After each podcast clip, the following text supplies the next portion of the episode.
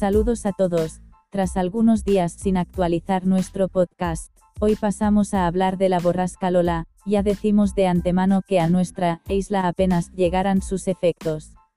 Desde hoy mismo empezará a notarse su radio de acción en el oeste peninsular, Lola aportará viento y mala mar a la fachada atlántica y cantábrica. Los frentes fríos asociados a Lola dejarán precipitaciones, en algunos casos destacadas, en buena parte de la península, tiene tendencia a acercarse al Golfo de Cádiz, perdiendo fuerza con el paso de los días. A nuestra isla llegará algún frente desgastado, y poca cosa más, seguiremos informando.